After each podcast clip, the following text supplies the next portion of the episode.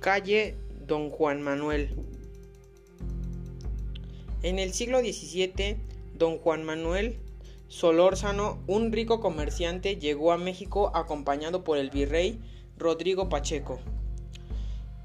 La historia cuenta que don Juan Manuel estaba seguro de la infidelidad de su esposa.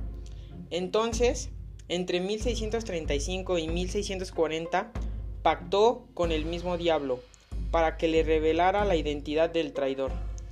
Este le dijo que a las 11 de la noche acuchillará a quien pasara por su camino. Así pues, don Manuel obedeció, pero el maligno no se conformó con una muerte.